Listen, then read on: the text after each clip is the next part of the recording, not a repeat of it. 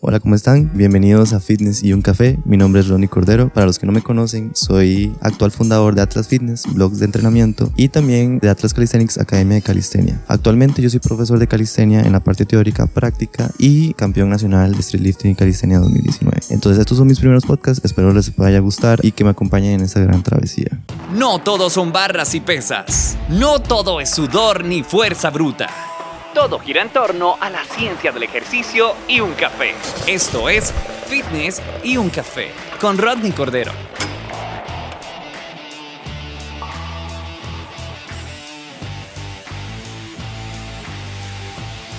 Hola, ¿cómo están? Bienvenidos a otro episodio de Fitness Un Café. Estoy con la invitada que ya conocieron en el primer episodio con Dani, Dani González. Y hoy le vamos a hablar sobre un tema de cuántas proteínas debo consumir dependiendo del enfoque de mi entrenamiento. Vamos a ver qué tan cierto es esto. Entonces, Dani, ¿cómo está? Preséntese con ellos otra vez de regreso. Hola, mi nombre es Dani González y bueno, hoy les voy a estar eh, respondiendo algunas preguntas para, bueno, la idea es ayudarlos y darles tips que les pueda y que puedan aplicar, que les sirva. Aquí estamos en Starbucks, ¿verdad? Entonces si, van a, van a, escuchar el ruido así como al fondo es porque estamos en una cafetería, pero ustedes ya saben que por eso es fitness y un café. Entonces Dani, ok, muchas personas tienen esa duda de cuántas proteínas debo de consumir dependiendo de lo que yo haga digamos, cuántas proteínas en un déficit calórico, que por lo general la gente que quiere perder grasa, y cuántas proteínas en un, momento de hipertrofia, o sea, superávit calórico, en alguien que quiere aumentar masa muscular. Entonces yo sé que hay muchos que tienen esa duda y son muy cuadrados a la hora de la información. Todo siempre es un depende y son variables. Vamos a tratar de darles algunos tips para ese tipo de situaciones. Antes usted me estaba explicando cómo funcionaba eso, ¿verdad? Dependiendo de la intensidad del entrenamiento. Entonces, tienes el tip, así que todos escuchen ese tip. Ok, más que cantidad de proteínas, me gustaría hablar de gramos de proteína cuántos gramos de proteína necesito si quiero eh, estoy entrenando X deporte, ¿verdad? A X intensidad. Entonces, lo primero que hay que saber es que eh, un adulto sedentario, o sea, sin hacer ejercicio, necesita de 0,8 a 1,3 gramos por kilogramos de proteína, ¿ok? Por peso. Ajá, por el peso total. Eso es lo que usted va a necesitar si, es un, si no practica actividad física. Pero bueno, en este caso, ¿verdad? Todos practican actividad física. Eso es calistenia. exacto. Entonces, si lo que eh, quieren es eh, aumentar masa muscular, en este caso, y a un tipo de intensidad elevado, lo que van a necesitar es de 1,6 a 1,8 gramos de eh, por kilogramos al día. Entonces, eso, para poner un ejemplo, ¿cómo sería? ¿Okay? Eh, una persona de 60 kilos, multiplicamos 60 por 1,8, ¿verdad? Esta persona quiere aumentar masa muscular, nos daría 108 gramos. ¿okay? Esos 108 gramos, si lo repartimos en cuatro tiempos de comida, quedarían 27 gramos cada tiempo de comida. ¿okay? Eso es aproximadamente dos huevos o una lata de atún completa eso serían 27 gramos, estoy haciendo aproximadamente, o una pechuga de pollo, este, eh, la comida. Eh, sí, exactamente. Entonces, em, básicamente que el requerimiento de proteína va a depender de la intensidad del entrenamiento y también de los objetivos de la persona tal. O sea, em, si querés definir, entonces me voy a, tomar el valor de 1,6.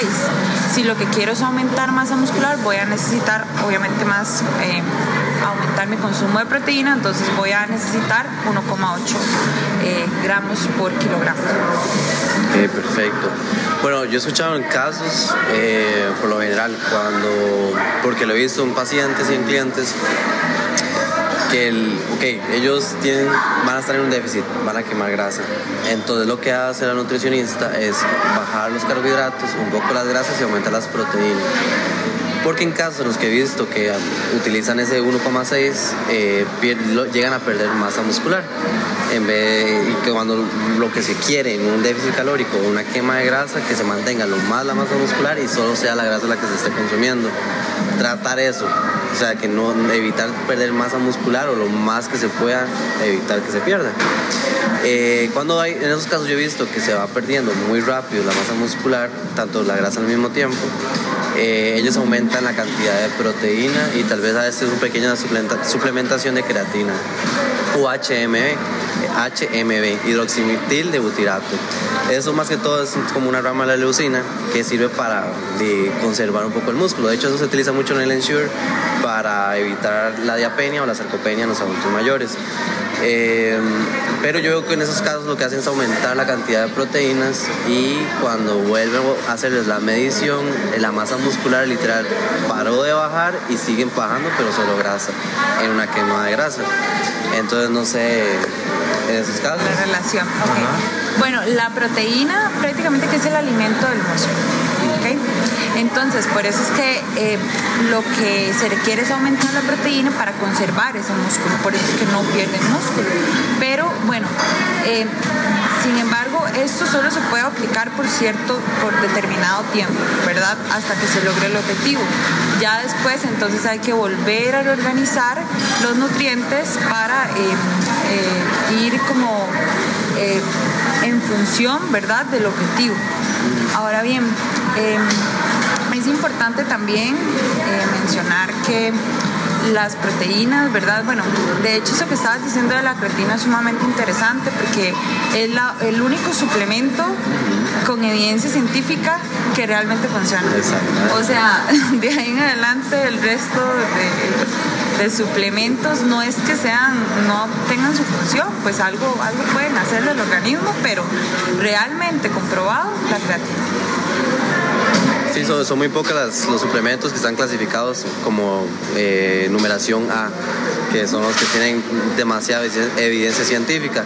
Pero bueno, está la, proteína, ¿verdad? En, suero, está también la caseína, la cafeína, la creatina. Son suplementos que tienen suficiente, suficiente evidencia científica de que funcionan. Pero bueno, entonces en esa parte ya saben, es dependiendo del enfoque, del entrenamiento, eh, dependiendo del objetivo, la cantidad de proteínas. Obviamente dependiendo de la persona, también cuando, como los casos que le estaba dando antes, empezó a perder masa muscular en una quema de grasa, entonces se aumentó la proteína y se logró reducir ese, esa quema de músculo, ¿verdad? Que es lo que tratamos de evitar en una quema de grasa, que sea solo lo más, la mayor parte sea grasa, no tanto músculo. Y, algo para añadir, eh, algo importante es la anatomía de la persona. Por eso esos ajustes de macronutrientes eh, es algo muy específico y algo muy único, porque eh, hay que contemplar la anatomía de cada uno, ¿ok? Algunos ganan masa muscular muy rápido, algunos más lento, entonces también es importante ir haciendo sus ajustes dependiendo de lo que la persona vaya necesitando, ¿ok? Por eso no hay nada como unitaria acá, o sea, cada persona tiene sus especificaciones y eso es algo que en realidad tiene que quedar bastante claro. O sea, casi casi que la conclusión es vayan con un nutriólogo para que realmente los guíe como debe ser. Porque sí, obviamente, estos son tips, pero al menos ustedes con estos tips ya pueden considerar muchas cosas porque como dice Dani, están los somatotipos, que son los tipos de cuerpos, que eso es una forma de ver todo muy cerrado, pero cada quien es diferente. Ahí no hay gris, no hay eh, blancos ni negros, sino diferentes tonalidades de grises. Entonces habrá gente que tiene una combinación de, de mesomorfo con ectomorfo, de endomorfo con ectomorfo, que son los somatotipos, los tipos de cuerpo, y cada uno tiene como una predisposición a ganar más masa o menos masa o más grasa o menos grasa o un equilibrio ahí cuando están esos famosos atléticos, ¿verdad? Y uno dice qué cólera, pero, pero sí, va también a depender mucho y por eso los nutriólogos tienen que tener buen ojo a la hora de poner los macronutrientes porque ahí tienen que basarse mucho en cómo se ve la persona, la, cantidad de ejercicio que hace, eh, la actividad que hace y cuál es el objetivo y también proponerle objetivos realistas corto, mediano y largo plazo, que eso hago mucho yo también con los clientes que, que yo entreno.